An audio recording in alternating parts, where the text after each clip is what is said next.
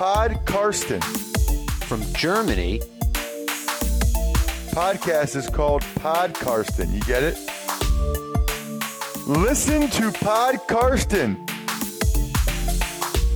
Carsten Keller ist vor Ort für Paddel Magazin. Hallo und herzlich willkommen zu Podcasten. Mein Name ist Carsten Keller. Ich bin freier Mitarbeiter beim Huddle Magazin und deren Online-Präsenz Football aktuell und habe meine eigene Seite unter meine-nfl.de. Außerdem habe ich noch ein Buch geschrieben, Hype Train, gibt es immer noch bei Amazon oder bei mir. Heute ist der Super Bowl fast schon wieder eine Woche vorbei, also die Zeit fliegt. War eine sehr stressige Woche, deswegen gab es den Podcast nicht so wie geplant etwas früher, sondern ich hatte sowohl mit meinem richtigen Beruf als auch nebenberuflich, also für den Huddle, einiges zu tun. Das Ergebnis seht ihr dann im Super Bowl Huddle, der nächste Woche auf den Markt kommt. Relativ viel von mir drin. Ja, zum Spiel selbst. Ich habe mich natürlich gefreut. Der ein oder andere wusste ja, dass ich ein paar Euro vor der Saison auf die Buccaneers als Super Bowl Champion gewettet habe. Für meine Verhältnisse relativ viel. Lag einfach daran, ich bin mit Brady aufgewachsen und es war so ein bisschen eine Sympathiewette. Mir gedacht, ja, glaubt zwar auch nicht wirklich dran, aber bei einer 17er-Quote kann man mal ein paar Euro investieren, die sich jetzt letztendlich ausgezahlt haben. Ich war bis zum Schluss skeptisch, ähm, bin eigentlich davon ausgegangen, dass die Chiefs das Ding gewinnen. Was ich mir gar nicht hätte vorstellen können, ist, dass es so deutlich wird, wie es dann letztendlich war. Also ernsthaft hatten die Chiefs ja nicht allzu viele Chancen. Vielleicht ein bisschen begünstigt durch die Schiedsrichter in der ersten Hälfte, aber wer das ohne die rosa-rote Kansas City Chiefs Brille sieht, der muss eigentlich schon zugestehen, dass der Sieg auch absolut verdient war und es bestimmt nicht nur an den Schiedsrichtern lag. Mich hat es jetzt aber nicht nur für Brady gefreut, der war für mich vorher schon der GOAT, der Greatest of All Time. Die Diskussion sollte sich jetzt dann irgendwann erledigt haben. Also er hat jetzt seinen siebten Titel gewonnen. Alle NFL-Franchises haben in 55 Jahren hat es keine einzige NFL-Franchise geschafft, ebenfalls sieben Titel zu holen. Also die Patriots mit sechs Titeln, allesamt mit Brady. Und die Pittsburgh Steelers ebenfalls mit sechs sind die Franchises mit den meisten Titeln. Also sieben hat keiner außer Tom Brady. Das denke ich allein ist schon unglaublich. Jetzt hat er ja auch neben dem Feld einiges zu diesem Titelgewinn beigetragen. Ein bisschen im Guten und im Schlechten. Im Guten sicherlich, dass er Rob Gronkowski aus dem Rentenstand wieder aktiviert hat, dass man auch einen Leo Fournette geholt hat, den Brady wohl auch so ein bisschen haben wollte. Und wen er noch wollte, aber das ist für mich dann so die schlechte Seite, ist Antonio Brown, von dem ich gar nichts halte, rein menschlich. Also spielerisch ist er sicher gut, aber rein menschlich kann ich ihn tatsächlich nicht ausstehen. Gehört für mich äh, in Therapie. Aber auch der durfte feiern. Couldn't have happened to a worse guy, habe ich irgendwo gelesen. Das passt so irgendwie. Letztendlich, Brady hat es gesagt, I'm still here. Er ist auch nächstes Jahr still here, also wird nochmal antreten. Bin gespannt, mit welchem Ergebnis dann. Auch sein Coach Bruce Arians ist ja der älteste Head Coach der NFL aktuell, wird nächstes Jahr nochmal da sein. In der Pressekonferenz danach hat er schon gesagt, als er gefragt wurde, ja, du kommst ja nächstes Jahr wieder und das Jahr danach und das Jahr danach. Dann hat er gesagt, naja, das Jahr danach und das Jahr danach weiß ich nicht so sicher, aber nächstes Jahr bin ich auf jeden Fall wieder da. Freut mich persönlich für ihn. Der ist ja erst wirklich spät, ich glaube mit 60 überhaupt NFL-Headcoach gewonnen, damals bei den Arizona Cardinals. Und sehr sympathischer Mann und für den freut es mich wirklich, dass er jetzt im hohen Alter und auch mit einem sehr diversen Coaching-Staff, denn das muss man auch mal sagen. Diese Rooney Rule geistert ja immer so ein bisschen durch die Medien, dass es die NFL nicht schafft, äh, farbige Headcoaches irgendwie zu generieren bzw. in diese Position zu bringen, dann fängt es meistens auch schon bei den Assistenten an, die auch eher irgendwie jung und weiß sind. Bruce Arians hat genau das Gegenteil gemacht. Also beide Coordinator, Byron Leftwich und Todd Bowles, sind afroamerikanischer Herkunft.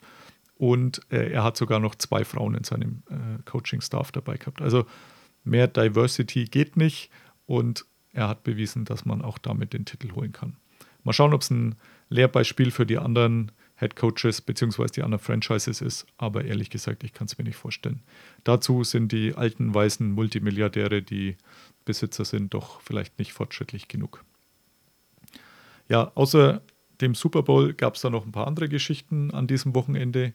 Am letzten, und zwar Samstagabend, wurden gleich zwei Sachen bekannt gegeben. Zum einen die Hall of Fame-Klasse 2021, acht Mann stark, das Maximum, fünf Spieler, Contributor, äh, Head Coach und ein Senior Candidate. Bei den Spielern sind drei sogenannte First Ballot Hall of Famer geworden. Peyton Manning, also da hätte man kein Geld gekriegt bei irgendwelchen Buchermachern, wenn man darauf gewettet hätte, dass der gleich im ersten Jahr einzieht. Das war so sicher wie das Amen in der Kirche. Dann äh, Charles Woodson, der Cornerback-Safety, war auch ziemlich klar. Wo es überraschend war, war Calvin Johnson, Spitzname Megatron, einer der besten Spitznamen, finde ich, der NFL-Geschichte. Der Spieler bei den Detroit Lions, da sehr erfolgreich, persönlich, was die Statistiken angeht, was die Franchise angeht, nicht so erfolgreich. Aber das lag bestimmt nicht nur an ihm oder bestimmt nicht an ihm. Dem gönne ich es auch sehr. Was ich dann gelesen habe, ich glaube, es war bei Peter King, hat mich doch so ein bisschen geflasht. Ähm, er war noch am College, meine ich, als Tom Brady seinen ersten Titel gewann. Dann hat er doch etliche Jahre NFL gespielt, da groß aufgespielt, viele Yards, viele Touchdowns geholt und muss ja natürlich fünf Jahre lang warten, bevor er in die Hall of Fame kommt, jetzt im ersten Versuch. Also sein Karriereende ist auch schon fünf Jahre her. Ja, Brady ist immer noch da, gewinnt immer noch Titel. Megatron hat eine ganze Karriere hingelegt, fünf Jahre gewartet und ja, darf jetzt in die Hall of Fame. Was für mich so ein bisschen äh, cool war, jetzt sind wir langsam so bei den Hall of Fame-Klassen, wo ich die Spieler auch die komplette Karriere habe spielen sehen. Also Peyton Manning, glaube ich, kam so ein bisschen einen Tick früher rein, bevor ich so wirklich angefangen habe zu schauen. Aber Megatron habe ich komplett spielen sehen. Und auch einige andere, die jetzt da in der Verlosung mit waren, habe ich quasi die ganze Karriere mitverfolgen können. Also es macht dann schon Spaß, wenn man mit den Namen auch komplett was anfangen kann. Die Hall of Fame-Klasse ist bekannt gegeben worden im Rahmen der NFL Honors Show, die am Samstag vom Super Bowl äh, ausgestrahlt wird. War diesmal ein bisschen anders. Corona-bedingt war auch klar. Also sonst war das so eine Red Carpet-Veranstaltung, also roter Teppich und Abendgarderobe und so weiter. Diesmal war es eher eine Videogeschichte, aber das war auch ganz in Ordnung so. Da wurde unter anderem dann auch noch bekannt gegeben, die Preisträger für die abgelaufene Saison. Also letztendlich, wer MVP wurde und ähnliches. MVP Aaron Rodgers, da gab es, denke ich, so ab Woche 12, 13 keinen großen Zweifel mehr dran. 44 von 50 möglichen Stimmen bekommen. Das war ganz klar. Der Offensive Player of the Year, Derrick Henry, auch mit weitem Vorsprung 32 Stimmen bekommen. Der nächste, Patrick Mahomes und auch Aaron Rodgers hatten jeweils fünf. Also grandioser Unterschied. Knapp war es dagegen beim Defensive Player of the Year. Aaron Donald hat wieder das Rennen gemacht, schon zum dritten Mal. Sieben Stimmen Vorsprung auf den zweitplatzierten TJ Watt von den Pittsburgh Steelers. Also Donald 27 Stimmen, TJ Watt 20 und der Cornerback der Miami Dolphins, Xavier Howard, hat auch noch drei Stimmen abgeräumt. Der war der Interceptions Leader, war aber klar, dass nicht so klappen wird. TJ Watt war ein bisschen sauer, der hat dann gleich getwittert, äh, ein Bild aus der Jordan-Doku, aus der Netflix-Doku, in der er ges äh, Jordan gesagt hat mit Untertitel, ja, das habe ich dann persönlich genommen. Das war bei ihm jetzt wohl auch so. Aber ja, also ich persönlich hätte auch Aaron Donald gewählt, wenn man sieht, was es ausgemacht hat, als er dann verletzt war in den Playoffs. Das ist einfach eine andere Rams-Defense und wenn man sich dann nicht mehr mal zwei oder drei Mann auf Aaron Donald konzentrieren muss, dann eröffnet es der Offense der gegnerischen ganz andere Möglichkeiten. Am deutlichsten war der Comeback Player of the Year. Alex Smith hat 49 Stimmen gekriegt, der 50 möglichen. Die Geschichte kam in diesem Jahr ja auch oft genug vor, nachdem er sich zweieinhalb Jahre zuvor oder vor ungefähr zweieinhalb Jahren das Bein übelst gebrochen hat und zeitweise sogar sein Leben auf der Kippe stand, ist es mehr oder weniger ein medizinisches Wunder gewesen, dass er A wieder laufen kann und B sogar dann wieder spielen konnte und das noch nicht mal so schlecht. Deswegen war das eigentlich vor der Saison schon klar, wenn er noch einmal aufs Spielfeld kommt, dann wird er dieser Comeback Player of the Year. Irgendeiner hat Ben Röttlisberger mit einer Stimme bedacht. Ich nehme mal an, das war der lokale Schreiberling äh, in Pittsburgh, weil anders lässt sich das für mich nicht erklären. Bei den Rookies war es so, Defensive Rookie of the Year war eigentlich auch ziemlich klar, dass das Chase Young wird, der Pass Rusher in Washington. 42,5 Stimmen, also da gab es auch mal eine halbe Stimme. Und in der Offensive war es dagegen wieder relativ deutlich. Justin Herbert hatte 41 Stimmen, Justin Jefferson, der Wide Receiver der Vikings, 9. Wenn sich Joe Burrow bei den Cincinnati Bengals nicht schwer verletzt hätte, so nach Woche hm, 10 oder wann das war, dann denke ich, wäre es nicht ganz so eindeutig geworden. Denn der lag auch ganz gut auf Rekordkurs. Was mich ein bisschen überrascht hat, war der Coach of the Year, Kevin Stefanski von den Cleveland Browns. Hat mich natürlich gefreut, wie mich auch überhaupt der Erfolg der Cleveland Browns jetzt äh, begeistert hat im vergangenen Jahr, in der vergangenen Saison. Doch relativ viele Stimmen. Ich persönlich hätte Sean McDermott von den Buffalo Bills weiter vorne gesehen.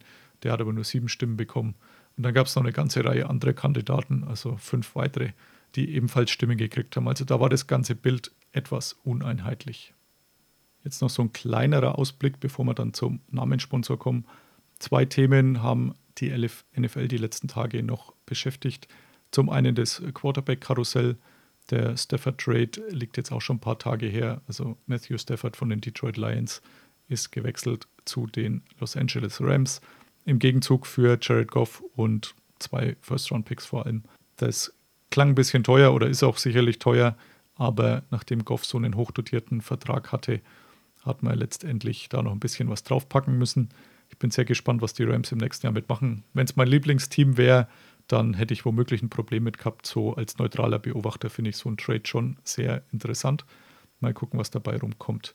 Die Detroit Lions scheinen auf jeden Fall im vollen Umbruchmodus zu sein. Also würde mich nicht wundern, wenn die nächstes Jahr nochmal ein bisschen tanken, auch wenn es das offiziell nicht gibt und sich dann eine gute Ausgangsposition für den Draft 2022 holen. Das Quarterback-Karussell ist aber damit bei Weitem nicht zum Stillstand gekommen. Äh, der Sean Watson von den Houston Texans hatte vorher schon mal angekündigt, dass er eigentlich weg will, weil er zu wenig Mitspracherecht hatte, was man ihm wohl so versprochen hatte bei seiner Vertragsunterzeichnung im September, wo er für 140 Millionen unterschrieben hat. Äh, der ist jetzt ein bisschen sauer, lässt sich nicht mehr erreichen. Bin gespannt, wie das weitergeht. Ich habe aber tatsächlich darauf gewettet, dass er bei den Houston Texans verbleibt. Ich habe bei Skybit mal geschaut, da gibt es die Wette. Nächstes Team von Watson. Favoriten waren da die New York Jets, dann die Dolphins und ich glaube an drei dann die Texans mit einer 5,5er Quote. Das war so letzte Woche. Mittlerweile ist es so, dass die Texans die niedrigste Quote haben mit 3,5.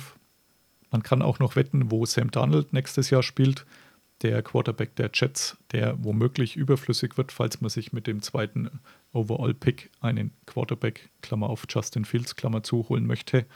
Aber denke, da deutet alles auf einen Verbleib hin, momentan zumindest. Die Quote würde dazu auch passen. Und der dritte Quarterback ist Carson Wentz, der auch schon wohl unter der Saison mal gesagt hat, dass er unbedingt weg will, als man ihn auf die Bank gesetzt hat. Und der neue Coaching-Staff hat das Ganze auch nicht irgendwie dementiert. Momentan schaut es wohl so aus, dass die Eagles einen Trade-Partner suchen. Der logische Trade-Partner wären die Indianapolis Colts. Bei denen hat ja Philip Rivers aufgehört.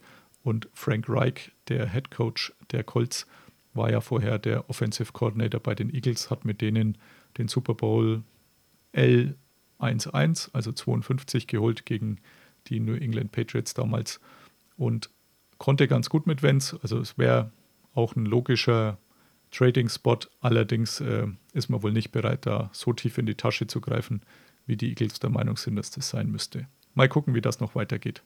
Last but not least, heute am Samstag kam die Mitteilung, dass JJ Watt von den Houston Texans um seine Entlassung gebeten hatte und man ihm die heute auch letztendlich ja, genehmigt hat oder gegeben hat. So ganz überraschend kam die Entlassung nicht. Er hätte im kommenden Jahr 17,5 Millionen verdient bei sinkendem Salary Cap äh, und seinen doch leicht nachlassenden Leistungen gepaart mit seinen Verletzungen, die er die letzten Jahre hatte. Also dieses Jahr hat er alle Saisonspiele gemacht, da war nur der Rest des Teams scheiße.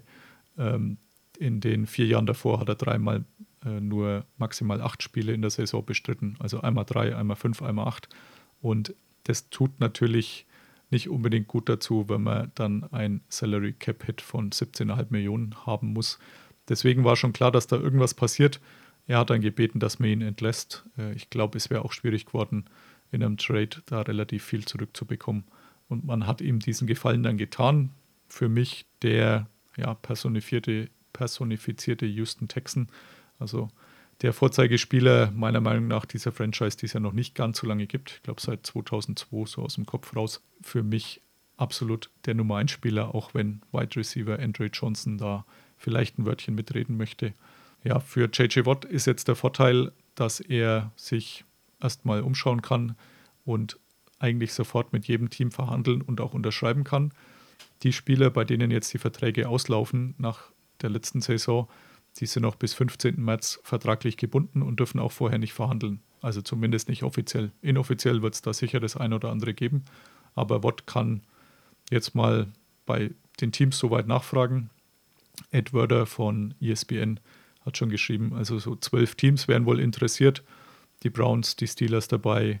Also er kann sich mehr oder weniger aussuchen, denke ich. Und Geld dürfte jetzt auch nicht das Riesenproblem sein. Da hat er schon ein paar Millionen verdient. Deswegen denke ich, kann er schon danach nach dem Fit ein bisschen schauen und vielleicht zu einem Contender gehen. Ob die Cleveland Browns ein Contender sind, muss jeder selbst für sich entscheiden. Aber die Kombination mit Miles Garrett als Pass-Rusher-Duo wäre doch sehr, sehr nett. Aber auch in Pittsburgh wo seine beiden Brüder spielen. Kann man sich ganz gut vorstellen. Nur müssten die irgendwie schauen, wie sie ihn denn im Salary Cap unterbringen. Denn da ist man momentan schon drüber. Okay, das war es jetzt mal im Schnelldurchgang. Jetzt habe ich für den Namenssponsor nochmal Benze aus seinem äh, PUP-Keller, dem Physically Unable to Podcast Keller, geholt. Und wir gehen zusammen den Spieler mit der 59 durch. Listen to Pod Karsten. Dann hätte ich heute nur noch den Namenssponsor offen. Äh, die Nummer 59 ist auch wieder so eine Linebacker-Nummer bei Pro Football Reference, wo ich da gerne mal nachschaue, wer denn diese Nummer hatte und die nach irgendeinem so ausgeklügelten Wert dann äh, festlegen, welcher Spieler da der wichtigste mit der Nummer war. Den sie auch noch nie erklärt haben, ein. den Wert. Ja. nee, tatsächlich stand es, glaube ich, irgendwo, aber ich habe dann pff, es war relativ lang und ich habe so nach einer Zeile die Lust verloren. Ich weiß, wir, ja. haben, wir, wir, haben schon mal darüber gesprochen und wir fanden es beide irgendwie recht lustig, wenn man da populäre Nummern hat. Da, da waren dann schon Leute mit einer hohen Nummer, also mit, einer ho mit einem hohen Rating, wo man nicht Wert. einfach so nachvollziehen kann, wieso denn das Rating so hoch ist. Also das, das ja, fand ich interessant. Also gerade bei der, bei der Nummer ist man es jetzt tatsächlich so gegangen, äh, da ist an, an Position 1 ein Spieler namens Jack Ham Mhm. Von dem habe ich, glaube ich, noch nie okay. gehört. Also der äh, hat irgendwann in den 70er, 80er Jahren, also Ende der 70er bis irgendwann in den 80ern, glaube ich, bei den Steelers, ich habe es mir vorhin aufgeschrieben gehabt, bei den Steelers gespielt. Also es, es passiert selten, dass ich einen Spieler noch nie gehört habe. Und es ist jetzt auch nicht irgendwie der Jack Meyer oder so, da sagst das ist jetzt ein Name, der so geläufig ist, dass dich nicht groß wunderst, ähm, dass du ihn wieder vergisst, denn äh, Jack Ham, also der Schinken irgendwie, das würde sich schon irgendwie einbrennen, aber dass es äh, also NFL-Spieler gibt, die vermeintlich wichtig sind, von denen ich noch nie gehört habe, das ist doch eher selten. Also es, zugegeben vor meiner Football-Schauzeit, aber normalerweise, ich habe auch das ein oder andere Buch so, so ein bisschen über Historie gelesen, Vielleicht gibt es da draußen ein paar Steelers-Fans, die jetzt sagen, ja, spinnt er denn? äh, natürlich kennt man Jack Ham, aber möglich. ich muss sagen, ich kenne ihn nicht. Äh, wen ich dafür kenne, ist ein äh, paar Plätze weiter unten, zwei oder drei, glaube ich, äh, Luke Kigley, der Zeit seines Lebens bei den Carolina Panthers gespielt hat, also Zeit seines aktiven Spielerlebens 2012 bis 2020. Was verbindest du so mit Luke äh, Kuechly? Äh, das, also, also einer der besten Linebacker, der Generation der Generation modern, sage ich mal, weil er 2012 ja. äh, ist in die Liga gekommen. Er war sogar einer der, der Spieler damals, wo ich noch sehr viel College Football auch geschaut habe, regelmäßig und er war halt auch schon im College äh, quasi ein Standout und du, du hast da schon gesehen, ich meine, Boston College Linebacker, also auch ähm, man, hat, man hat gewusst, was man bekommt und hat dann auch dementsprechend so, so seine Karriere runtergespielt. Und ich glaube aber, oder ich sage mal, das, das wäre schön, wenn das auch so als 1b genannt werden würde, dass er ein also super Spieler war, aber das Wesentliche ist seine Entscheidung gewesen, früh zu retiren.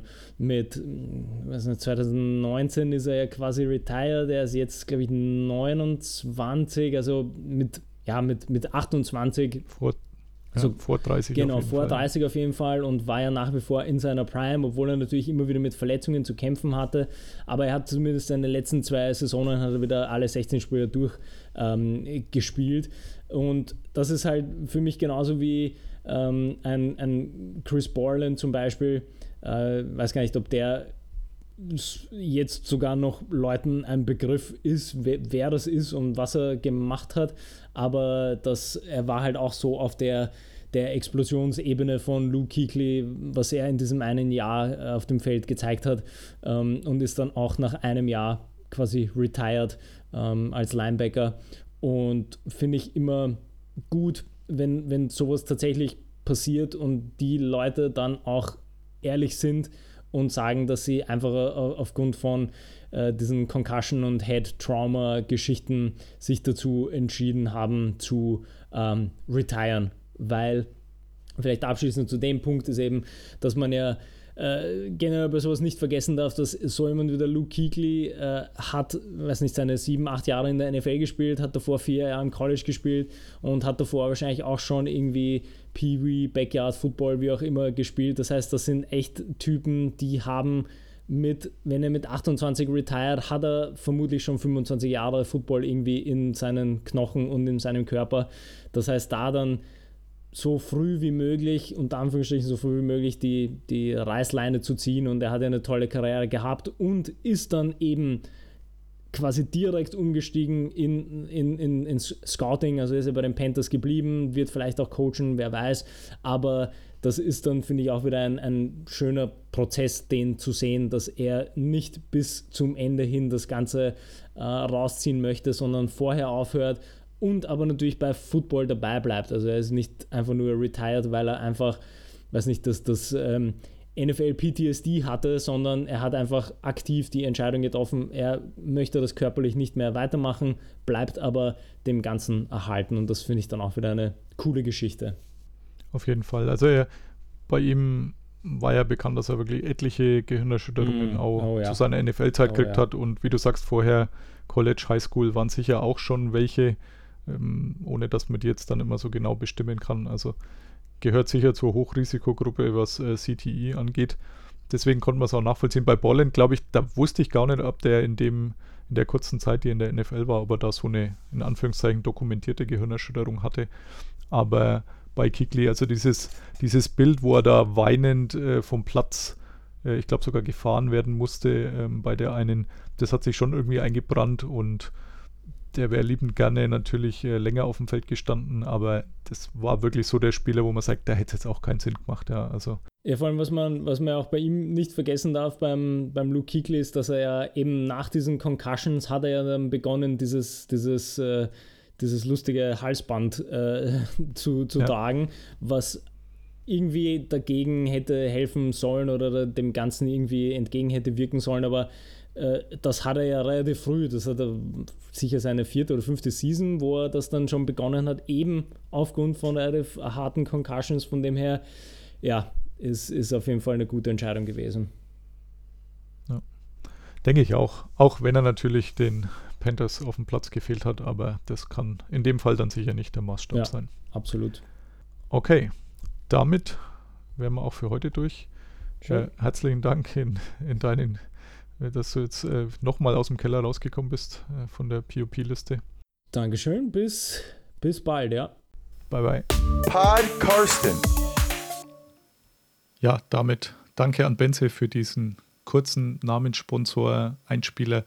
Wir hatten neulich eine Doppelfolge aufgenommen, nur die zweite Folge habe ich jetzt noch nicht ausstrahlen können. Die kommt dann nächste Woche. Da geht es vor allem darum, was Corona an Änderungen mitbringt für die nächste Saison. Aber damit sind wir für heute durch. Herzlichen Dank fürs Zuhören. Wer mag gerne noch eine Bewertung bei iTunes hinterlassen für den Podcast oder bei Amazon fürs Buch, wird alles sehr gerne gelesen, wenn es denn gut ist. Und ansonsten hören wir uns ziemlich sicher nächste Woche wieder. Bis denn. Bye bye. Listen to Pod Karsten. Pod Karsten. Thank you, So I'm Karsten. Carsten Keller ist vor Ort für Tunnel Magazin. Karsten, you're great dude. Danke und alles gut.